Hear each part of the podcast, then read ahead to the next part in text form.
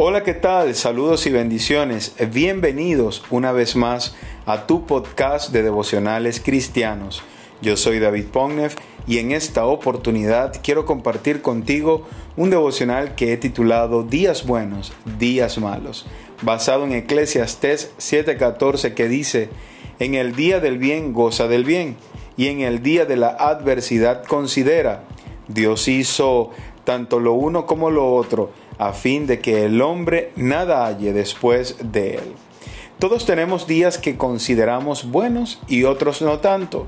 Sea cual haya sido tu día, recuerda que así Dios lo permitió con el fin de llevarse la gloria, con el propósito de que le busquemos solo a Él y que sea en Él donde verdaderamente encontremos la fuente de toda paz y armonía.